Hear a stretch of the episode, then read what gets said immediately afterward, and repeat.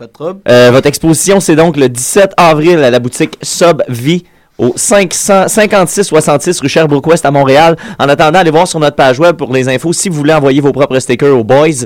Puis moi, je vais remettre, je vais corriger mon erreur de tantôt, puis on va se laisser avec la chanson Silver Rain de God Manchester qu'on va mettre au complet cette fois-là. Ah. Ciao!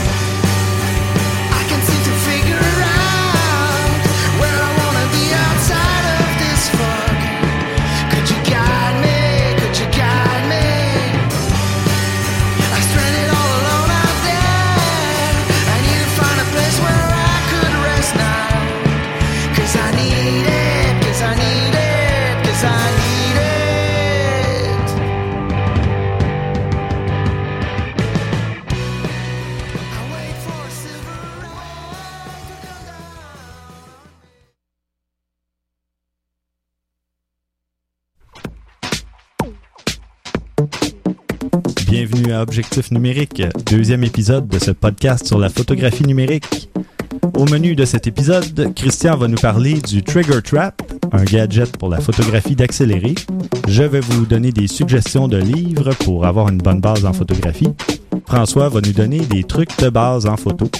Ensuite, euh, on va aborder le sujet du magasinage euh, d'appareils et d'accessoires, euh, le neuf versus l'usager, en magasin ou en ligne. Donc, un petit débat de fin d'émission. Restez à l'écoute.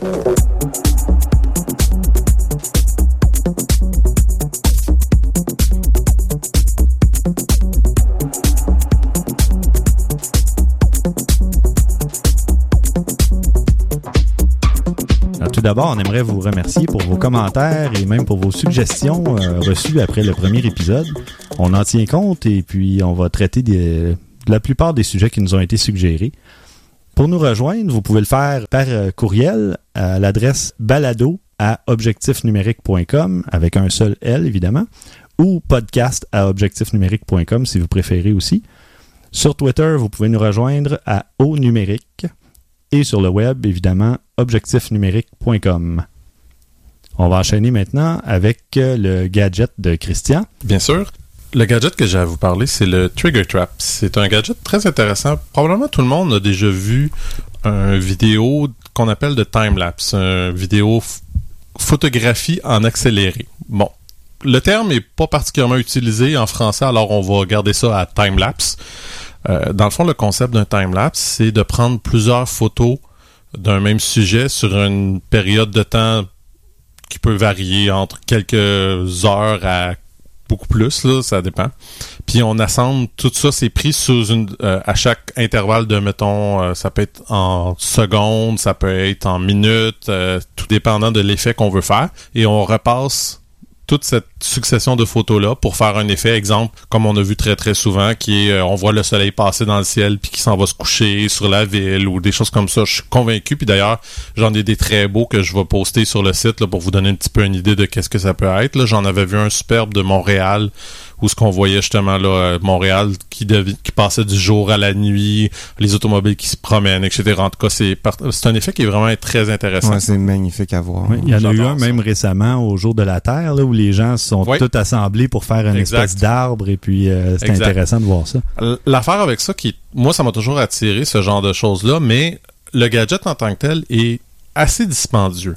Si on parle d'une centaine de dollars et plus, tout dépendant bien sûr du modèle de caméra que vous avez, euh, de qu'est-ce que vous voulez faire, parce que plus il y a des options sur votre euh, manette de time-lapse, plus c'est cher. Puis j'ai trouvé un gadget qui se qui connecte votre caméra à votre iPhone.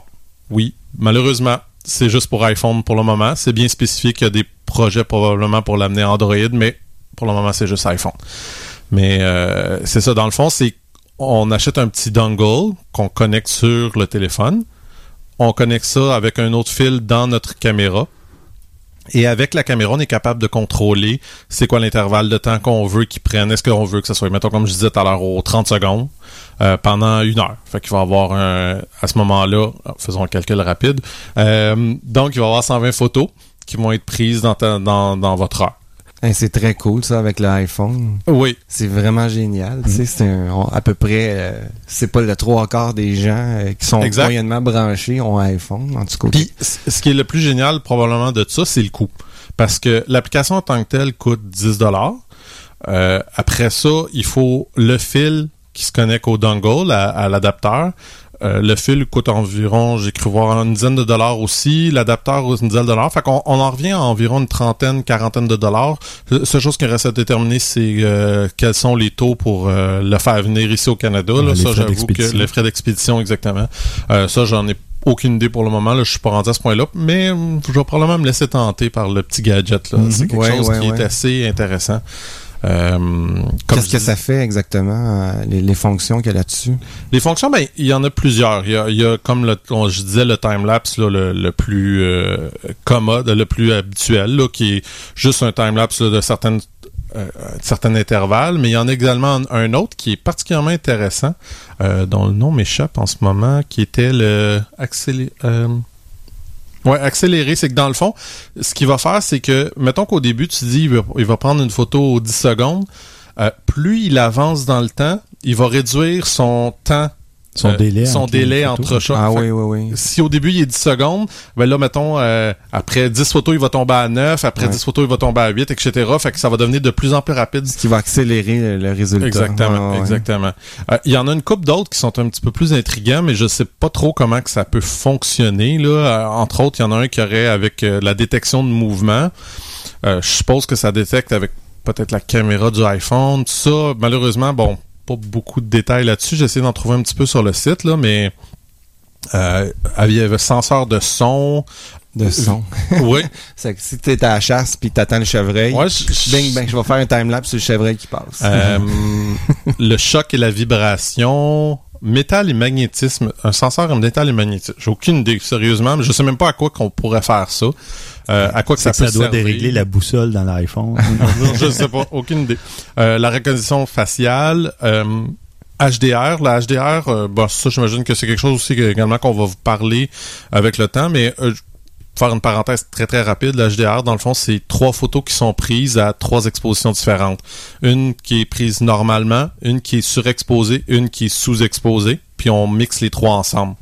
Puis, dans le fond, ce que ça fait, c'est que toutes les couleurs, toutes les places sur votre photo vont être euh, il va avoir un effet qui est quand même assez extraterrestre où ce que tout est bien exposé, même si c'est pas supposé de l'être. Ouais, l'idée du HDR, c'est de, se rapprocher de la gamme de l'œil humain finalement. Exactement. l'homme- L'œil humain est capable d'aller chercher en dans les ombrages, dans les hautes lumières, ce que la caméra est pas encore capable de d'aller d'aller chercher au point de vue de l'humain. Ouais, ouais. Le HDR fait une belle job dans, dans Exactement. ouais. Exactement. Si vous êtes intéressé à savoir un peu c'est quoi, ben encore une fois, ben tiens, par pure curiosité, j'en posterai une ou deux photos HDR. Mm. Je dois avouer, je dois faire une confession à ce moment-ci. En très grosse majorité, je n'aime pas les photos HDR. Ah, mais ça dépend de l'effet qu'on y met dessus. C'est sûr, mais en général, moi, je, je trouve que c'est trop surfait.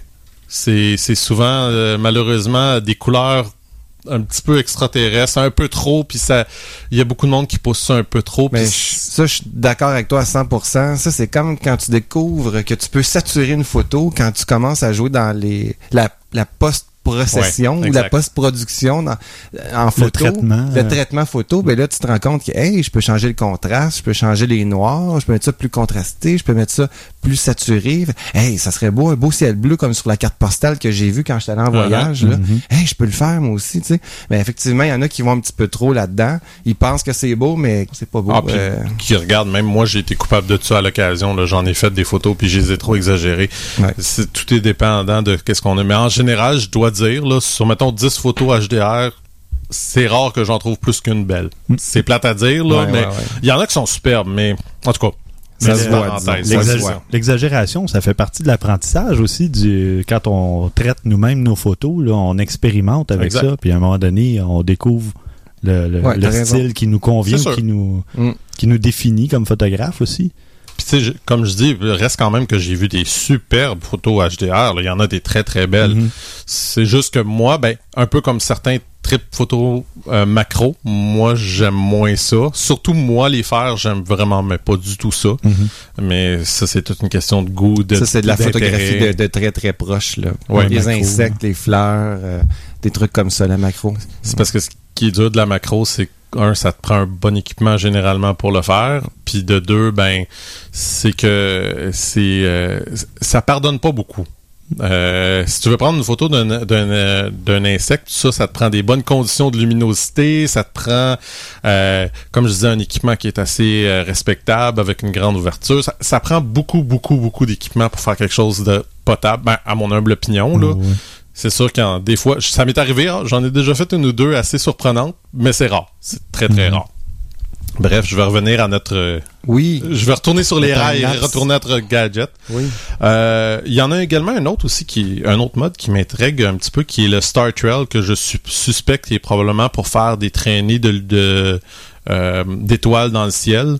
Euh, Si c'est le cas, moi qui pourtant n'est pas un grand fan d'astrophotographie, celle-là faudrait que je l'essaye. Mhm. Euh, j'ai vu, pour ceux qui ont jamais vu ça, c'est particulièrement impressionnant. C'est certains timelapses où ce que le, le décor tourne, mais le ciel reste toujours au milieu. Fait que t'as l'impression que c'est la Terre. Ben, en fait, c'est la Terre qui tourne, mais que le ciel bouge pas.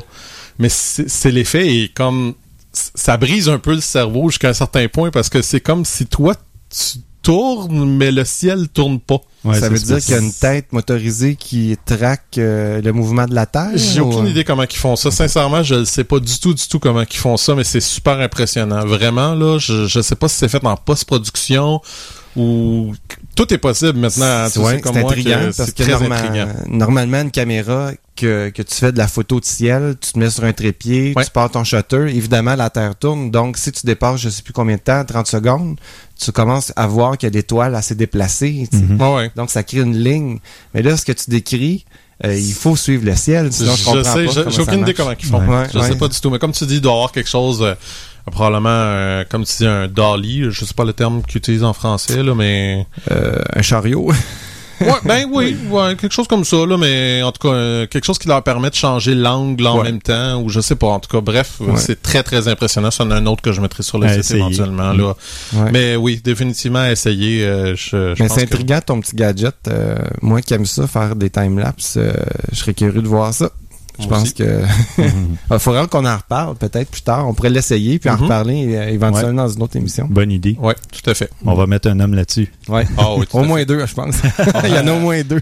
La seule chose que euh, c'est François qui en parlait avant l'émission, puis j'avoue que moi avec, je, je- on, on sait pas, c'est comme le dongle se connecte dans la camé- dans le, le téléphone, euh, ça fait utilisant le port en dessous du téléphone, ça fait qu'on peut pas le charger en même temps. J'ai essayé de vérifier sur le site si euh, il y a façon de plugger un autre fil dedans ou quoi que ce soit, ça semble pas être le cas.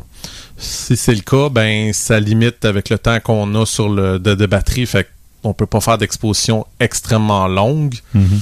Ouais, ça limite à 8 à 9 heures à peu près le- la encore, durée je- du time-lapse. C'est mais- parce qu'on sait pas c'est quoi que ça bouffe comme énergie, cette affaire-là. ouais. Fait que je- Ouais, ouais.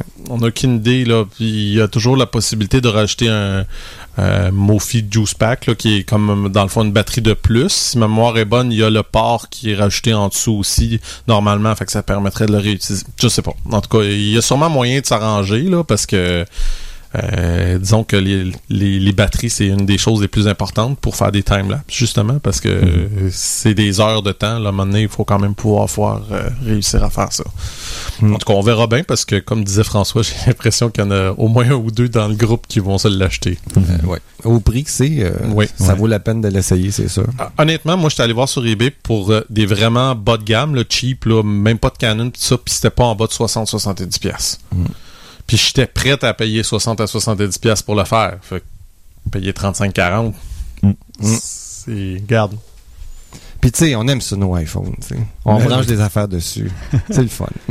C'est drôle parce que les trois, on a un iPhone, puis les trois, on a un appareil Canon, mais c'est le hasard qui en a voulu ainsi, que Ouais. voulez-vous? Ah, ceci étant dit, euh, je pense que pour l'avoir regardé un petit peu, le gadget, euh, ça, ça fait affaire avec Canon, avec Nikon, ça Oui. fait affaire avec plusieurs types de caméras, quelque chose Mhm. comme 300, je pense. Ah, je sais plus ce que c'est. Fait que c'est, euh, pas- c'est- Non, c'est ça, c'est pas particulièrement le problème pour ça. Tu euh, c'est- même si c'est une caméra qui est pas nécessairement professionnelle ou semi- 270. 270 modèles. Il y a des bonnes chances que tu trouves ta caméra dans 270 modèles Exact. différents. Fait que ça, c'est très. J'ai vu aussi. des Olympus, j'ai vu des, des Canon, Nikon, euh, Fuji. Fait en principe, ça devrait pas particulièrement être un problème. Puis c'est probablement le genre d'affaire qui le dongle en tant que tel doit pouvoir être reprogrammé par la caméra. Fait que peut-être qu'ils vont pouvoir en rajouter, euh, pas par la caméra, par le téléphone. Je sais pas. Regarde, j'ai aucune idée comment ça fonctionne. C'est probablement plus le software qui le contrôle, le, le logiciel. Je- Ben, moi, Fait de que- mon expérience, c'est le software, parce que le fil, tout ce que c'est, c'est- c'est un déclencheur à distance. Voilà. Fait que, c'est la même ça- chose que ceux qui ont ça, un fil, comme dans le temps, sur la- les appareils argentiques, c'est un fil mécanique. Donc, tu, tu branchais, un, tu vissais ton fil sur le shutter, c'est-à-dire le déclencheur de la caméra. C'était un fil physique. Quand tu poussais à l'autre bout de ton fil avec ton pouce, ben ça déclenchait la caméra. C'était une petite pression d'air, je pense, Mhm. quelque chose comme ça, Ouais. c'est tout. Euh, puis l'idée dans tout ça, c'est de pas faire bouger la caméra. C'est pour ça qu'il fallait se mettre à distance. Fait que là, l'iPhone envoie un signal électrique tout simplement. C'est ça. Fait que À l'appareil techniquement, ben, que- ça serait probablement juste une mise à jour du logiciel qui permettrait d'avoir des nouveaux, des nouveaux euh, types de caméras disponibles. À savoir si la compagnie Je va en pense que c'est faire le connecteur carrément. C'est juste un connecteur différent. Possible. Parce que à peu près toutes les caméras dignes de faire du timelapse, ils ont, un- ils ont, ils ont une prise de déclencheur dedans. Ouais. Fait que c'est, c'est juste l'adaptateur, je pense que ça Ouais. prend. Tout à fait. On verra bien. De toute façon, Ouais. comme je vous dis, on, on va vous tenir au courant là-dessus. C'est pas mal sûr. À suivre. À suivre.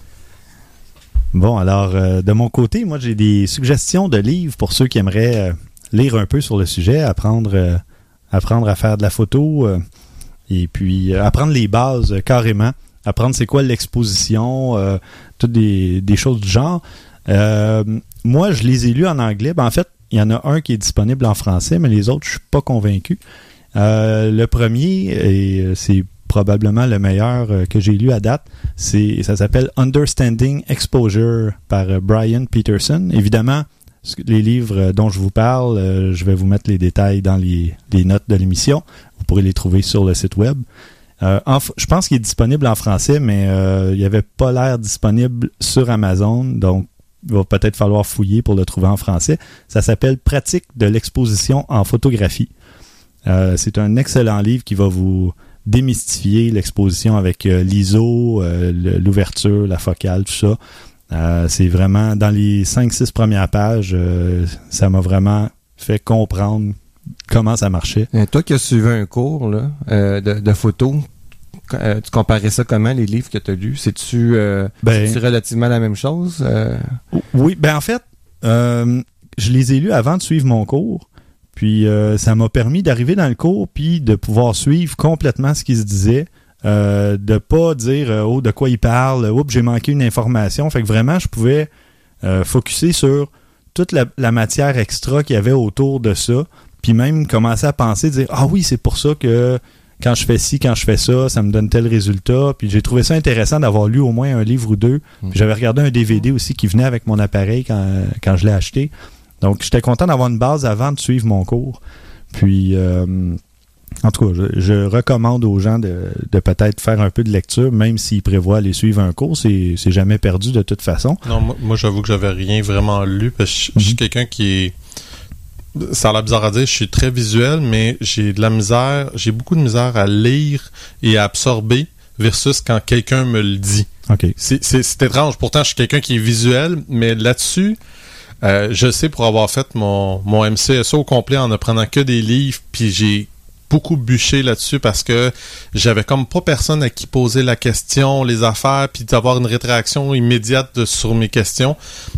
C'est ça qui fait justement qui, que- qui m'a apporté beaucoup justement dans le cours parce Mhm. que t'as le professeur, tu lui poses une question, t'as la Ouais. réponse tout de suite. Absolument. Tandis que des fois, dans des livres, il y en a qui sont bien expliqués, il y en a qui sont moins bien expliqués. Puis là, tu cherches un peu plus la réponse. Puis là, ben, c'est là que l'Internet sert, mais là, ça te dévie. Puis Ouais. On sait tous que quand tu vas sur Internet, des fois, ben, on voit un écureuil, puis on pense à d'autres choses. On a un peu de temps. Ben, bon, c'est- pour ça que les livres que je recommande, c'est des livres papier, donc il Oui, n'y a pas de ça. danger de tomber sur un autre site Uh-huh. web en les lisant. Ouais, ouais, ouais. Mais euh, il y, a, il y a des livres que j'ai lus qui étaient trop techniques ou trop lourds à lire. Euh, Moi-même, euh, j'ai presque arrêté de les lire avant de les finir parce que c'était, ça s'adressait peut-être à un professionnel, mais le professionnel aurait déjà eu le- la base, la, la matière. En tout cas, euh, moi j'ai vraiment vraiment aimé celui-là, Understanding Exposure. Et puis euh, même en le lisant en anglais, mais bon, euh, moi je lis presque tout en anglais. Et puis l'autre, c'est une série de livres. Il y en a quatre, je crois. C'est The Digital Photography Book par Scott Kelby, qui est un photographe de renommée. Et puis, il vulgarise beaucoup la matière, il donne beaucoup d'exemples, des, des photos pour montrer ses propos, tout ça. Puis, euh, j'ai bien aimé lire ça. Ça se lit euh, rapidement, ça se lit très bien. Mais je suis pas convaincu qu'ils sont disponibles en français, ceux-là, malheureusement. Là, on parle de livres de niveau débutant? Oui, de niveau débutant. là. J'ai lu ça. Il y a deux des quatre livres que j'ai lus même avant de suivre mon cours, puis les deux autres, je les ai lus après, mais les quatre pourraient se lire même avant de suivre un cours, ou même sans suivre de cours. Ça donne une bonne base. euh, ça explique beaucoup de choses. Là. quand tu dis ça donne une bonne base, ça donne une bonne base à quelqu'un qui a un point and click ou ça donne une bonne base sur la photographie, mais il faut quand même que tu aies un appareil DSLR parce que ça change. Ça peut être, Oui, ça peut être très relatif entre les deux. ben, c'est sûr que les livres euh, de photos sont plus axés sur les DSLR, Mhm. mais euh, parce qu'il va avoir plus- pour autant. Non, c'est pas perdu pour autant. Par, par exemple, le livre Understanding Exposure a beaucoup de notions euh, théoriques de photos. Le problème avec un, un petit appareil compact, peut-être que les options seront pas disponibles ou facilement accessibles pour euh, tu sais, régler l'ouverture ou euh, le C'est souvent disponible, mais c'est très peu intuitif en général. c'est ça. Ou encore le c'est limité, donc au lieu de l'ouverture, justement, va être limitée par rapport à un autre appareil, un autre objectif. euh, donc c'est pour ça, c'est préférable pour ceux d'avoir un DSLR, un réflexe, mais ça peut aussi donner une bonne base euh, pour ceux qui en ont pas. Là, Euh, c'est façon, ça coûte peut-être euh, 25 dollars, je pense. Donc euh, c'est quand même pas très cher pour avoir euh, pour avoir une bonne base théorique. Magnifique. Je vais, je vais continuer un petit peu dans la même veine que tu Mhm. viens de lancer, c'est-à-dire que moi, je vais parler, euh, bon, tu t'achètes une caméra DSLR parce que tu te dis, là, je veux passer à l'autre niveau. Euh, j'ai vu des photos de mes amis là, sur Facebook, puis je les trouve belles. Euh, je m'achète un, un bon appareil, je suis prêt à mettre 1000 dollars, puis je vais m'acheter un appareil avec une bonne, euh, un bon objectif. Mhm. Fait que, euh, ben là, c'est malheureusement pas ça qui va faire que tu vas devenir un bon photographe. Je suis désolé de vous l'apprendre. Oh. Ah, je le sais, je le sais, c'est décevant. C'est pas ça qui va faire que vous allez devenir un bon photographe. C'est le Donc, talent naturel. Non, c'est pas vrai. Qu'est-ce qui va faire que on devient un bon Ah, photographe? c'est parce que t'as pas mis assez avec 1000 pièces, c'est pour ça. Ah, c'est ça. Mais ça, c'est plus tard qu'on s'en rend compte.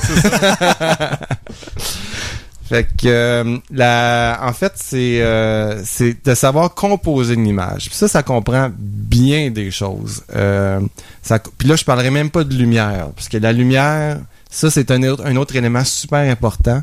Euh, mais on Quasiment pourrait- le plus. Le plus important ou à peu près. Effectivement, parce que bon, faut, faut qu'on voit. hein. Mais c'est exact. Ouais, mais tout, tout s'enchaîne avec le temps. Là, on, on intègre de plus en plus de notions. Ouais. Puis euh, à un moment donné, on n'y pense plus. Mais au début, on dit ah, là, faut que je fasse attention à ci, à ça. Ouais. Puis après, ça devient un réflexe, on y pense même plus. Donc, c'est sûr qu'au début, il faut s'arrêter puis dire bon, là, à quoi, à quoi il faut que je pense, là, justement? Bon, c'est ça. Fait que là, si on veut passer du stade petite caméra, point and shoot, ah, je voyage, c'est beau le décor ici, je vais le prendre en photo, clic, ok, je passe à autre chose. J'ai pris 5 secondes pour prendre ma photo, je vais avoir un beau souvenir, oui. Mais qu'est-ce qui va faire que la, la photo va être plus belle? Ben, c'est de prendre le temps de la prendre la photo. C'est de planifier ce qu'on veut faire. Donc, la première chose qu'on devrait penser, c'est quel c'est quoi le sujet? C'est quoi la c'est quoi ce que qu'est-ce que je veux prendre comme photo exactement? Fait que je vais choisir l'endroit je vais me positionner pour qu'elle soit belle c'est niaiseux là ce que je dis mais il faut vraiment s'arrêter puis dire ok la photo ce que je vois là avec mes yeux c'est beau mais il faut que ça sorte dans un cadre Exact. donc il faut cadrer comme il faut Fait que qu'est-ce qu'on fait? On décide qu'est-ce qu'on veut prendre comme photo puis à quel endroit se placer. Pour ça il y a deux choses de base pour bien réussir. C'est de positionner le sujet qu'on veut prendre, si on peut le bouger, ça peut être euh, une personne qu'on place dans un décor, ou se positionner soi-même vis-à-vis le sujet. Si c'est quelque chose qui est statique, comme une, une montagne, euh, un beau ciel, euh, une baleine qui passe au loin. Ouais. Mais il faut pas avoir peur de bouger, justement, de Non, changer non. de place. Je vais y venir à ça. C'est ça. Je vais y venir à ça. Oui, oui, non, c'est bon, c'est bon. Euh, donc, c'est vraiment les deux choses de base. C'est le positionnement de nous vis-à-vis du sujet ou du sujet vis-à-vis de nous. Si Ouais, on peut je- le bouger. C'est drôle parce que quand, comme tu parles de ça, j'ai souvent lu, entre autres, pour ceux qui veulent s'acheter un DSLR, il y a un truc très, très, très intéressant avec ça, qui est de s'acheter une lentille fixe. La lentille fixe, c'est pas une lentille zoom. Tu peux pas, t'as pas de zoom, tu peux pas avancer, tu peux pas reculer sur ton sujet. Fait que ça fait que t'es pris avec qu'est-ce que tu vois dans ta caméra. Oui. Mettons comme euh, le, le meilleur exemple de ça, qui est la, la lentille la plus reconnue, qui appelle en, en anglais la Nifty 50, qui est la 50 mm 1.8. C'est une lentille, c'est la moins chère que Canon ou Nikon. D'ailleurs, sont à peu près le même prix, c'est à peu près 125, 130 dollars. Puis, est étonnante d'ailleurs, considérant la- le prix, la qualité visuelle est assez bonne, sincèrement. C'est c'est surprenant, c'est assez surprenant. Mais c'est une 50 mm, donc t'es pris avec qu'est-ce que tu vois au travers de, ton, de, ta- de ta caméra. Puis beaucoup des professeurs que j'ai eus, beaucoup des sites que j'ai lus disaient que c'est probablement ce qui te fait avancer le plus. Parce que comme tu dis, faut que tu te déplaces, faut que tu penses, faut que tu planifies, faut que tu t'as pas le choix là. Ouais. Tout ce que t'as là, c'est ce qui est sur ta caméra. Ouais. Travaille avec. Ouais, c'est ça. Ça permet de- d'aller chercher des angles différents, tu te déplaces, tu, puis ça, tu te rends compte qu'en te déplaçant, ah, j'avais pas vu cet angle-là, il est intéressant aussi. tu sais. Euh, si on parle euh, de trouver un cadre pour la photo, ben, il y a un petit truc qui est super simple. Avec tes mains, vous avez sûrement tous vu ça au cinéma. Mhm. Le fameux directeur photo qui prend ses deux mains, son index et son pouce, et qui, qui fait un cadre, puis qui regarde au travers de sa main. Bon, Mhm. j'aimerais bien ça que vous puissiez le voir, mais Les gens peuvent pas te voir. François. Il est beau ton cadre, par pour exemple. le décrire, euh, ben, vous faites le- avec votre index puis votre pouce le même geste que si vous aviez un gun dans les mains, c'est-à-dire le pouce dans les airs, l'index qui pointe.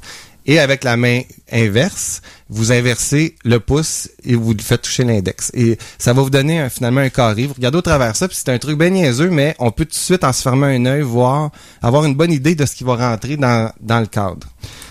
Pour ce qui est du sujet, il faut vraiment, une fois qu'on a décidé c'était quoi notre sujet, il faut que ça devienne le centre d'intérêt de la photo. Parce que si euh, il y a 10 000 sujets dans la photo, ça va devenir... euh, Quelqu'un va regarder la photo puis il va se dire... Il euh, va avoir trop de choses à regarder en même oui, temps. puis ça va rien vouloir dire. Sauf si c'est ça qu'on cherche à montrer, évidemment. Mais par centre d'intérêt, on veut pas dire de placer le sujet nécessairement au centre Ah de la photo, de l'objectif. Ça, ouais. Ça, là... Non, s'il vous Ça, plaît. tu m'amènes à la règle des tiers.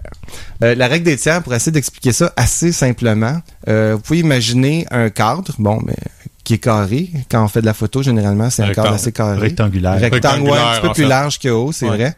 Et puis, on le divise en neuf carrés égaux. Donc, il va y avoir deux lignes verticales et deux lignes horizontales.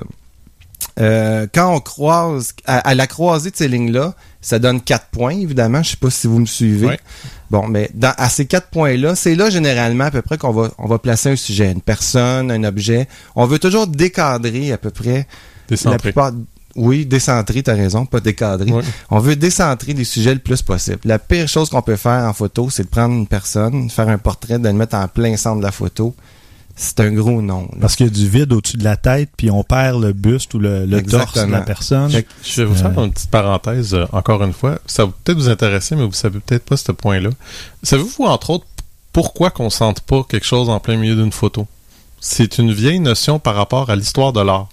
Ça peut paraître bizarre, là, Moi, mais j'ai une vo- théorie. c'est de- ouais, c'est de la théorie. Ben ça, c'est. Non, mais je pense que si on fait ça, c'est que les gens, le regard va pas se. Oui, mais il y a une autre chose aussi. Ah. Il y a une autre chose complètement différente de ça, c'est que ça a une valeur sacrée. Ah. Si vous regardez, puis je, je fais la parenthèse parce que ça va emmener beaucoup de monde à le remarquer à, à l'en l'amener, c'est que si vous voyez, exemple, une toile avec Jésus ou euh, n'importe quelle, que ce soit la Vierge Marie, vous, vous remarquerez qu'elle est toujours au centre. Toujours, toujours, parce que ça a une notion de sacré. Regardez, j'ai fait quelques cours d'histoire de l'art, alors il faut bien que ça aille servir à quelque chose. Puis c'est justement, c'est, on, on m'a toujours dit ne jamais centrer parce que, en, en tout cas au moins en peinture, cette notion-là a vraiment une, euh, une, une dimension de sacré, de tout ce qui a rapport avec euh, Dieu, avec ci, avec ça. Fait que ça fait que ça donne une dimension complètement différente à ta photo qui peut donner justement un effet non voulu. C'est bizarre à dire. Il y a ça- aussi, Ça partirait de là. probablement, oui. OK, OK. Il, il- c'est étonnant comment que beaucoup. Ben, c'est pas étonnant dans le fond. Je veux dire, c'est rien qu'une façon différente d'amener la peinture jusqu'à un certain point, parce qu'on prend une photo, mais c'est une peinture pareille d'un certain sens. Ouais, je veux ouais, dire, ouais, c'est ben, juste une- le, le, le- le- comment je peux dire le. C'est le médium. Exactement, c'est ça. Je cherchais le, le médium qui change, mais Mm. la théorie en principe devrait être la même. Là, ça devrait rien changer. Tout à fait. Fait que c'est ça. Bref, c'est une petite parenthèse que je trouvais qui est Ah, mais intéressante. c'est intéressant. très, c'est- très intéressant. Vraiment, je me doutais pas de ça du tout. non, ben, c'est- Ah, ben c'est bon. Euh, bon, là, je parlais des objets, des sujets à choisir. Euh, Tu sais, quand on, on a un sujet qu'on veut montrer sur la photo, on va essayer de pas trop vouloir s'éparpiller dans d'autres choses. Si je veux montrer un vase de fleurs, ben, je vais prendre le vase de fleurs, puis je vais essayer de tasser le chat qui est à côté, parce que il va attirer l'attention. Mhm. c'est- c'est pas le chat que je voulais prendre, c'est le, le vase. Ouais. Il y a ça. aussi. donc, on parle de balance tu sais, dans la photo. Si on veut que le chat soit là, parfait. C'est cool, c'est- c'était ça l'intention. Mais si c'était pas ça l'intention, enlève-le. Ça vaut pour à peu près tout.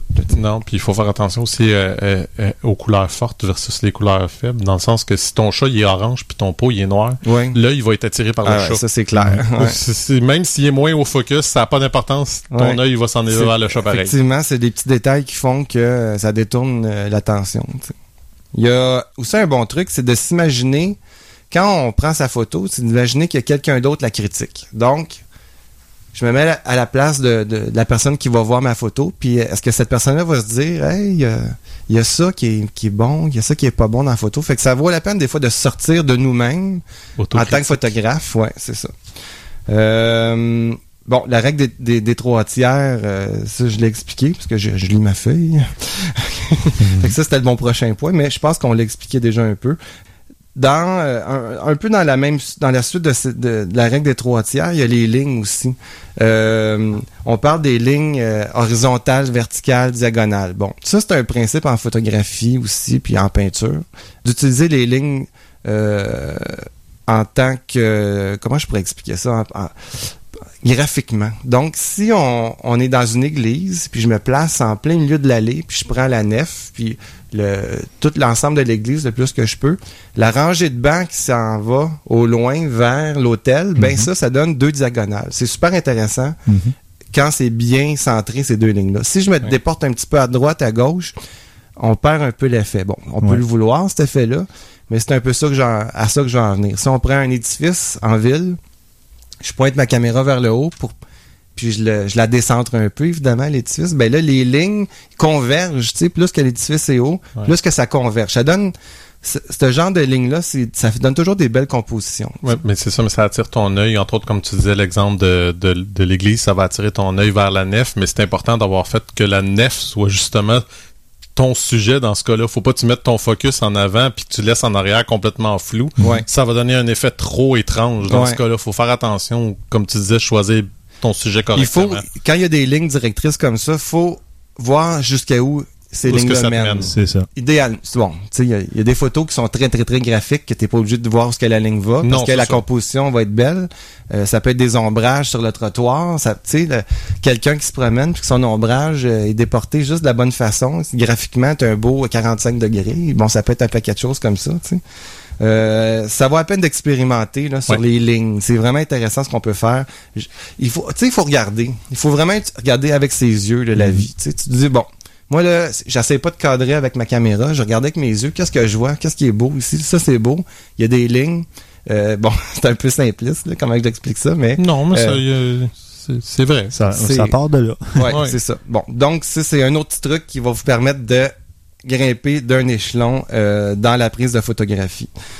Un autre point qui est super important aussi, puis ça sera mon dernier, c'est de se de, de, de pas avoir peur, comme Stéphane disait un petit peu plus tôt, de se déplacer euh, pour aller chercher des sujets puis des angles différents.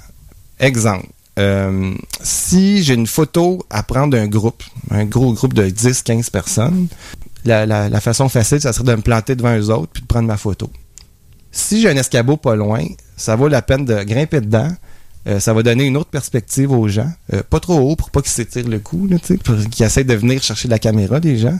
Mais tu vas avoir une photo d'un petit peu plus haut. Les gens qui ont euh, des doubles, puis des triples, puis des quadruples mentons, ils vont Ça juste être contents Mhm. que tu aies fait ça. Ils vont se rendre compte qu'ils sont pas mal plus beaux sa photo. Pourquoi? Ben parce que Ils ont levé la tête juste un petit peu, levé le nez. un Exactement. petit peu, ouais. Mhm. si, à l'inverse, si tu as des sujets qui te le permettent, tu vas aller au sol, tu peux te coucher Ouais. par terre, tu peux approcher la lentille du sol, tu vas avoir un effet de perspective assez intéressant aussi au sol. Un enfant qui joue, tu descends à son niveau. Oui, puis, euh, oui, oui, ça fait aussi. quelques ouais. C'est un bon point, ça, les enfants. En fait, quelques shooting photos, c'est ça, tu, je, je- je me baissais à terre, je- vraiment, là, carrément, là, je sais juste si la caméra touchait pas par terre, puis je prenais des photos de l'enfant avec le, le, le menton par terre, puis ça pouvait faire quelque chose de super intéressant. J'en ai pris, j'étais carrément au-dessus d'eux autres, puis on essaye, il faut, à Mhm. genoux, euh, Ouais. Euh, à terre, euh, n'importe quoi. Juste Ayez ça, pas peur là. de vous salir. C'est ça. Juste ça, là, tu viens déjà de, de- de donner des angles intéressants, bien différents. Tu viens de, de monter à, à un autre niveau euh, en photographie, ça c'est clair. Bon, ben merci beaucoup pour ce, ce cours de base en photo. On va maintenant aborder le thème du magasinage d'équipements photo. On va parler soit de, de l'achat de neuf ou d'usagers, ou encore euh, les, si vous préférez acheter en magasin ou en ligne, euh, on a des petits trucs, euh, on a chacun nos habitudes aussi. donc, tu sais, je vais laisser la parole à François, voir qu'est-ce que, où est-ce que tu achètes ton équipement normalement, là, pas J'achète mais- tout mon équipement en ligne. Ça peut m'arriver d'aller zioter dans les magasins parce que tu vas l'avoir en main. Mhm. Si tu veux voir un objectif en particulier, tu vas pouvoir l'essayer, le tester, tout ça. Mais euh, c'est dommage pour l'économie locale, mais il n'y a rien qui vaut euh, l'achat en ligne. Puis souvent à l'extérieur euh, du Québec. tu sais. C'est euh, c'est vraiment là qu'on va trouver les meilleurs prix. Il y a un prix à payer pour ça. C'est-à-dire que euh, il y a des garanties des fois qui seront pas applicables. Ouais. Dans certains cas, il y a qu'est-ce qu'il va y avoir aussi Il peut y euh, avoir des frais d'expédition qui s'ajoutent. frais ou, d'expédition, De dédouanage. euh, ouais. des douanages. Il y a combien de gens qui se font pogner avec ça? Je me suis fait Quand- avoir. Bon, on s'est tout fait avoir à un moment donné. Il y a des petits trucs pour contourner ça. Par exemple, si on a des grosses pièces à commander des États-Unis, on peut faire envoyer ça à Plattsburgh, Freeport. euh, pas Plattsburgh, oui, Freeport Forwarding.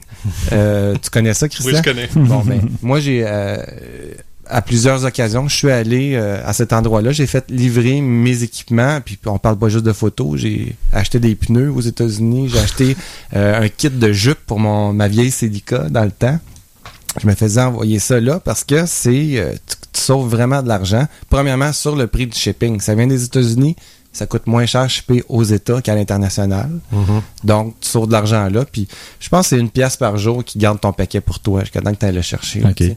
Fait que c'est vraiment génial Puis comme Plattsburgh, euh, c'est solution. pas comme si c'était à l'autre bout du monde. là. Exactement. En fait, c'est Burlington. C'est Mm. avant Plattsburgh. Fait que c'est, on parle de, si on part de, disons, tiens, on va faire un petit, euh, un endroit facile, euh, Jacques Cartier, puis la 132, Ouais. ou euh, bon, euh, le pont Jacques Cartier, c'est à peu près 40 minutes, je pense, à rendre là. Fait que c'est, vraiment rapide, puis ça vaut la peine pour l'argent qu'on va y sauver. Fait que moi, je suis un amateur d'achat en ligne. Big time pour à peu près tout. eBay, euh, B&H qui est la mecque Mhm. euh, Oh, pour oui. moi, qui est la mecque des, euh, des, des photographes. Ouais, autres. B&H qui est BH Photo, bhphoto.com. Ouais, c'est ça. On va lister ça, les liens aussi. Là. Oui, c'est carrément un. Comment je pourrais appeler ça? Un Toys R Us. Quelqu'un qui aime les Ouais. bidules électroniques, il y en a dans le son, il y en a dans la photo, il y en a dans le vidéo.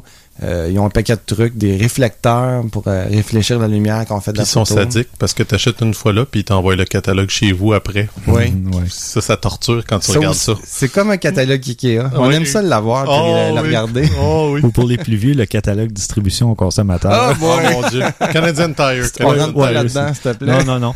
Euh, on trahit nos, nos âges. Ouais, ouais, ouais. Euh, puis est-ce que t'as, euh, comme tu parlais des eBay, donc t'achètes aussi de l'usager, t'achètes pas toujours neuf euh, nécessairement. hein? Ouais, ben c'est euh, l'effet eBay quand c'est arrivé, je me suis vraiment mis à acheter un paquet de niaiseries sur eBay. Dernièrement, je dirais que depuis euh, peut-être 4 ou 5 ans, là, j'achète un petit peu moins de stock usagé sur eBay. Fouille-moi pourquoi. Euh, ça s'est juste passé comme ça. Un peu comme je suis un petit peu moins gamer ces temps-ci. euh, ben, je sais pas. J'ai lâché un peu les jeux vidéo. Puis pour, que- pour quelle raison, je ne sais pas. Pourtant, je remplis pas mon temps d'une autre façon, à part d'être. Je suis quand même sur le web. Peut-être l'actualité que je regarde un peu Ouais. plus. Mais pour revenir au, euh, euh, à l'achat en ligne de trucs usagés, euh, ça va être sur Kijiji. Moi, je vais aller chercher mes Excellent affaires, mais tu vois, ça reste encore en ligne. tu sais. Ben, excellent choix, oui puis non. Tu sais, j'ai une mésaventure qui m'est arrivée. Toi, c'est ton kit photo que tu t'es fait voler. Euh, moi, l'année passée, il y a à peu près quoi, 16 mois, on est en janvier, fait que je me fais voler mon, mon- ma voiture. Puis c'est carrément par Kijiji. Je l'avais annoncé sur Kijiji. Ah. Il y a un gars qui est venu voir ma voiture qui était à vendre. Le lendemain soir, elle, était, elle avait disparu. Je me suis levé. Coïncidence, hein? Ouais, oui, oui, non, c'est ça. C'était clair que c'était ça. Fait que, malheureusement, sur Kijiji, c'est aussi un beau catalogue euh, pour euh, des Mhm. personnes qui, ont, qui en veulent à tes biens. C'est sûr. Moi, je parlais plus pour l'achat. J'avoue que j'ai jamais rien posté en tant que tel Ouais. pour euh, à vendre là-dessus. Mais non, pour quand, acheter, par exemple, j'ai eu des très bonnes oui, expériences. oui, quand, quand tout le monde est honnête, c'est, c'est vraiment bien. C'est là. comme n'importe quoi dans la société. Ouais, ouais.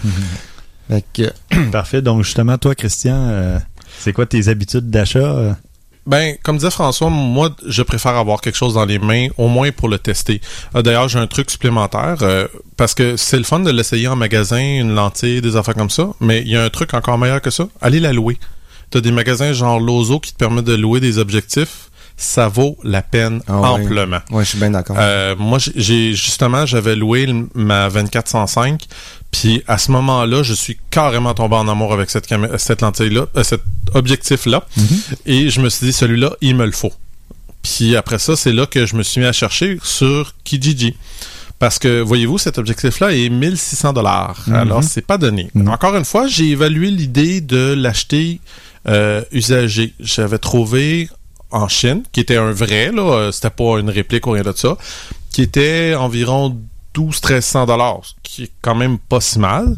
Sauf que quand on commence à regarder les frais d'envoi, le dédouanage, pis tout ça, whoops, le- le- la différence entre les deux commençait à réduire. Puis là, ben, il y avait les problèmes que Canon de plus en plus refuse d'honorer les garanties quand ils sont pas achetés dans, la, dans le même pays. Ouais. Paraît-il que ça peut s'arranger, mais ça me tente-tu de payer 1600 dollars puis finalement, euh, six mois plus tard, euh, pour une raison, un défaut de fabrication à l'arrêt de fonctionner, puis je pris ça avec des mains. Mhm. C'est donc que j'ai pas aimé ça. Fait qu'à la place que j'ai décidé, je me suis tourné vers Kijiji. J'ai commencé à faire mes recherches puis tout ça, puis finalement j'en ai trouvé une pour 800 pièces usagée. Puis ce que je suis arrivé comme comme conclusion, c'est que je me suis dit, regarde, à 800 dollars, mettons qu'au pire des cas, elle me fonctionne 6 mois. Les, lenti- les, les objectifs, ça se fait réparer. C'est le coût qui peut être prohibitif. C'est ça qui est le problème. Mhm. Mais après quelques recherches, je me suis dit, ben, ça donnerait donner probablement un 300-400 pièces. Encore une fois, je suis en bas de qu'est-ce que j'aurais payé neuf. Ça vaut la peine. Je suis allé. Ça fait plus qu'un an. J'ai aucun problème avec. Mhm. Puis je défie même quelqu'un de savoir qu'elle n'a pas été achetée neuve. OK. Elle était en bon état. euh. Oui, puis l'avantage que tu as, c'est que quand tu achètes, plus tu achètes un, un produit cher, les, les lentilles, les objectifs Canon de série L, qui appellent les séries professionnelles, c'est des objectifs qui sont faits solides. C'est le genre d'affaires, comme je me suis fait dire, je n'ai pas essayé, je tiens à le préciser, que tu peux échapper par terre et ça fonctionne encore. J'essayerai pas, mais semble-t-il que c'est vraiment des objectifs qui sont très très solides. C'est fait euh, pour euh, des photojournalistes ou des affaires comme ça. C'est fait pour des professionnels. C'est pas toujours du monde qui sont toujours les plus délicats. Euh, je me rappelle avoir vu des photos de une que c'est un caméraman de, de- qui est allé en Irak puis tout ça puis la, la lentille là, je veux dire, elle, elle est noire de poussière, de bouette de ci de ça. Puis le gars il disait j'ai pris des photos avec tout le long puis j'ai eu aucun problème. Fait ça vaut la peine pour ça. J'ai acheté aussi sur eBay. eBay, c'est un petit peu plus un, un, gamble. C'est sûr et certain que tu, faut que tu regardes c'est qui ton vendeur. C'est ça qui est important. Moi, j'avais fait affaire avec euh, c'est une femme qui qui est spécialisée. Elle ne vend que des choses pour d'autres personnes. Si tu vas la voir, tu lui dis vends-moi mon objectif, vends-moi ma caméra. Elle, elle se prend un certain pourcentage, puis elle y revend. Mais c'est comme sa spécialité. Faire, en vérifiant, j'ai vu qu'elle avait des, des que des très bons scores, toujours, toujours euh, des 5 étoiles, puis tout ça. Fait que quand on va sur eBay, c'est très important de vérifier justement ton vendeur, qu'est-ce qu'il a comme réputation. Mhm. À partir de là, ben c'est ça. Là, je me suis fié à ça. Puis, important de vérifier, est-ce que s'il est défectueux, je peux le renvoyer, combien de temps que j'ai, etc. C'est toutes des affaires comme ça qui sont importantes à vérifier. Puis la lentille que moi j'avais achetée, une 70-300, elle a fonctionné super bien jusqu'à temps que je me fasse voler, mais ça c'est une autre histoire. mais euh, non, j'étais extrêmement satisfait de ça. Puis tu vois, des fois je vais acheter neuf. Ma caméra, ben moi j'avais trouvé sur Future Shop qui était un, un prix qui me faisait qui était très très bon. Puis il m'a coté un prix en ligne. C'est rare, ils le font pas toujours, mais des fois ils vont le faire. Puis je me suis ramassé à payer 300 dollars de moins que ce que j'aurais payé. Ouais. Fait que ça valait la peine, ça avec. Fait que moi, je dis, magasiner sur Internet, allez voir en magasin, louer. Après ça, ben, faites votre décision. Il n'y a pas de, de, de mauvaise méthode.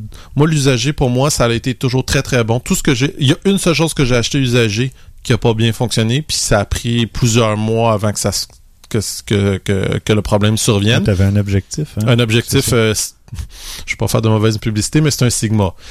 C'est peut-être un peu ça aussi, dans le sens que, bon, on s'en cachera pas, les Sigma, c'est quand même un peu plus basse qualité, un petit peu moindre qualité qu'un Canon. C'est peut-être à cause de ça. Il fonctionne encore, mais c'est juste que si je mets mon ouverture plus que 4, euh, il bloque.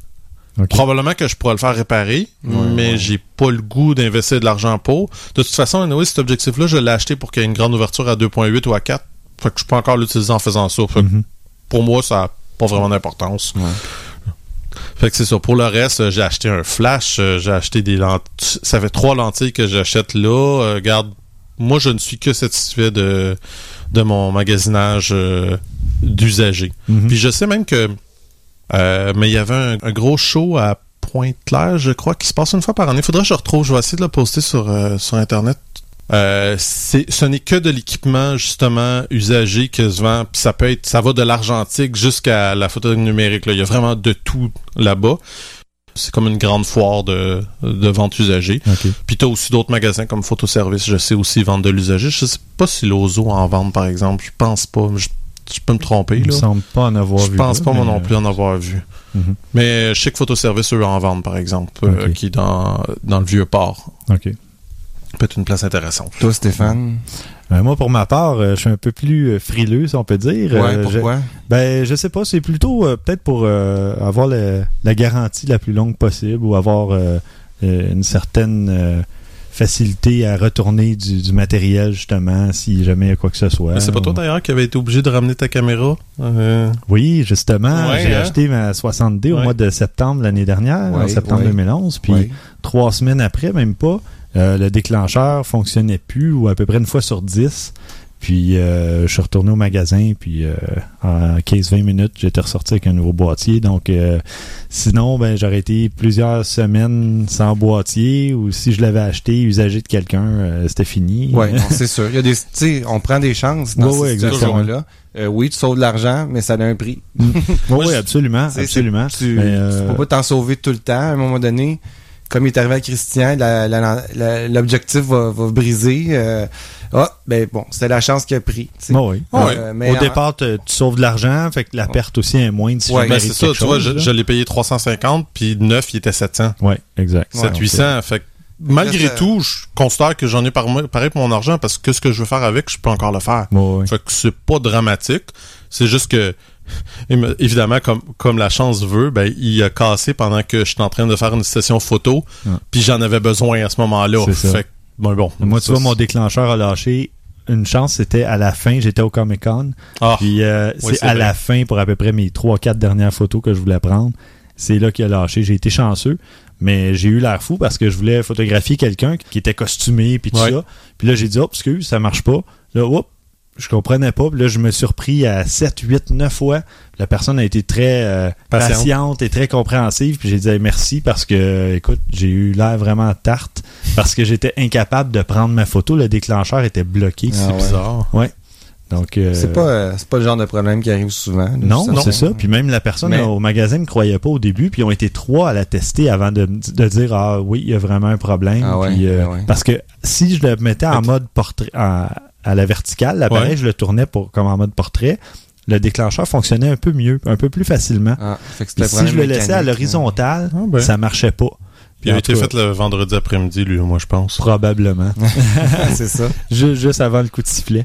Puis euh, Mais, du euh, côté euh, achat en ligne ou euh, au magasin, as-tu une préférence? Ouais, ben je, je préfère au magasin justement pour un boîtier ou un truc qui qui me fait dépenser un peu plus là si on veut parce que j'aime j'aime ça l'avoir sur place, j'aime ça l'avoir vite aussi. Quand je veux quelque chose, souvent j'aime Ouais. ça dire ah, il y en a en stock là, j'y vais, laissez le même j'appelle, gardez vous me le gardez de côté. Ah, on en a 15 20. Non non, vous me le gardez de côté, je m'en viens dans une heure, deux heures. pour Ouais, tu veux pas te faire avoir. Ouais, Ouais, je, ben, je comprends, ouais. Puis euh, Mais tu sais, un, un exemple, là. Ouais. Moi, j'ai acheté un boîtier Canon. Euh, j'allais j'allais magasiner, j'étais allé chez Lozo, je suis allé chez Photoservice, je suis allé un petit peu partout. mhm, Puis c'est à Calgary que j'ai trouvé le meilleur prix. À Calgary. Ah ouais. Je l'ai- quoi? Je l'ai commandé là.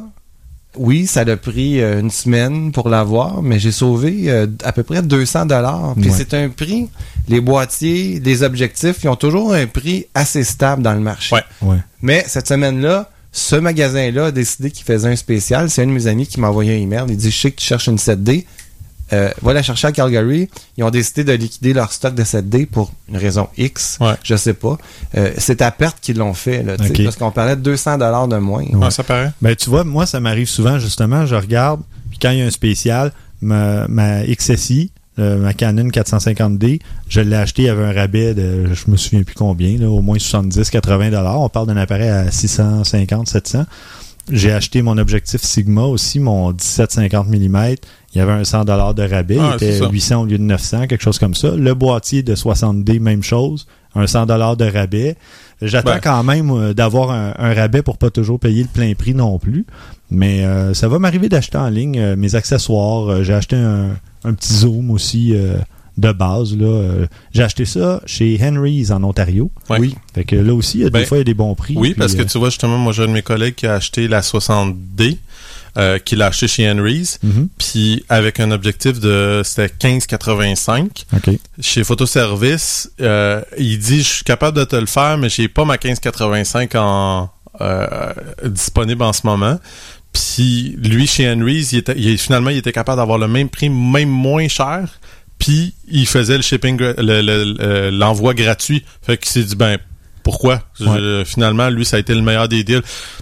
Il y a, si je me rappelle bien, c'est photoprice.ca, qui est un site que je vois souvent régulièrement. Je suis abonné par Facebook, je les vois leur, leur chose, puis ils montrent les euh, variations des prix sur tout.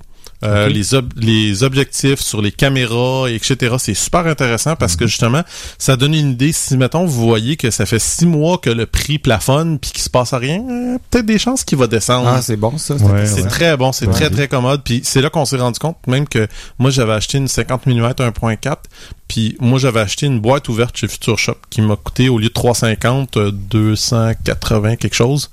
Puis cet objectif-là est un des rares qui a augmenté. Mm, Il est rendu comme 450 dollars maintenant, puis je l'ai revendu 350 plus cher que ce que je l'avais Ah payé. oui, ok. Ouais, ça, ça, arrive Ça- souvent. c'est rare. Ça peut arriver. Ça arrive. Comment ton site? Euh, photo, euh, c'est euh, Photoprice.ca. photoprice.ca si je me trompe pas. Encore une fois, bon, je vais le vérifier là, François, mes tu favoris. liras les notes sur le blog. Ah, mais Ouais. j'aime ça prendre des notes, moi. Bon, alors on va conclure là-dessus. Merci beaucoup, messieurs, pour ce deuxième Merci, épisode. merci. C'était Merci. super intéressant, encore une fois. Donc, on va rappeler les adresses euh, pour les gens qui voudraient nous envoyer des commentaires ou des suggestions.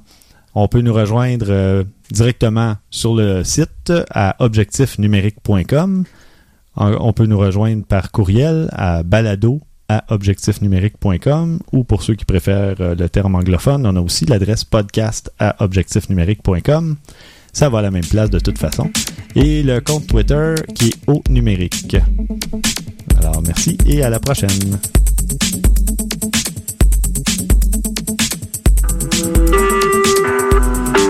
Vous écoutez Choc pour sortir des ondes.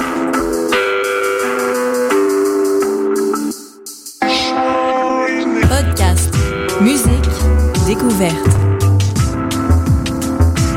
Sur Moacir.